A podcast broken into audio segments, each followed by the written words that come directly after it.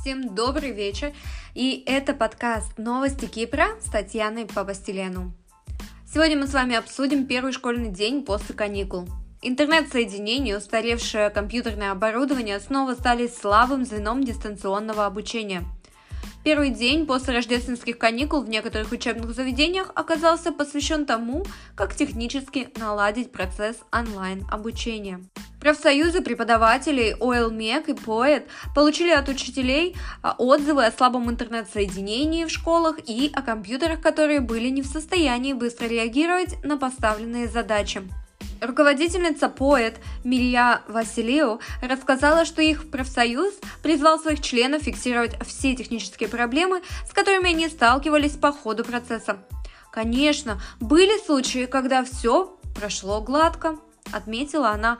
Но в некоторых учебных заведениях учителя рассказали, что были вынуждены приносить с собой некоторое оборудование, например, наушники с микрофоном, так как школа не могла им их предоставить.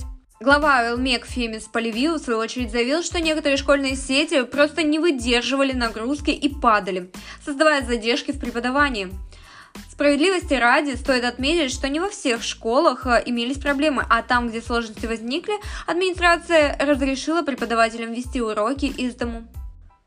Комментируя ситуацию, министр образования Продрому сказал, что есть, то есть. Мы никогда не лишали школы оборудования, а всегда только поставляли новое. Не стоит жаловаться на свою долю. Министр поведал, что ведомство спешно пыталось организовать покупку новых компьютеров – провело тендер и ожидало в эти дни поставок техники. Но из-за того, что парламент отклонил бюджет, все планы пришлось отменить, так как расходы на новое оборудование были записаны в бюджете на 2021 год.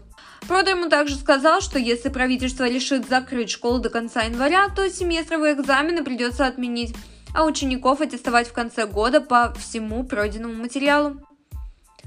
Также стало известно, что 7 января образовательное ведомство направила в детские сады циркуляр, в котором указала на необходимость обновить их интернет-сайты и добавить туда больше материалов для онлайн-обучения детей. С вами были новости Кипра и я, Татьяна Папастеляну.